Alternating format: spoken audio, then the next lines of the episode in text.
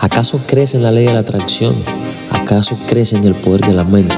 Recuerda que solo tú eres el conductor de tu vida y que si no haces por ti, no te levantas, no te llenas de fe, no te llenas de fuerza, no te llenas de energía y rompes esas barreras que están en tu mente, no vas a poder llegar más allá. Recuerda que tenemos una sola vida por vivir y necesitamos aprovechar el tiempo al máximo.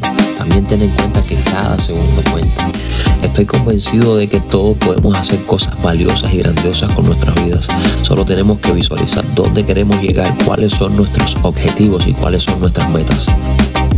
Este es el podcast de Pupa Fan y cada domingo, después de este 31, estaremos acá, siempre para ustedes. Espero que puedan suscribirse y que lleguemos a ser una gran comunidad, una gran familia.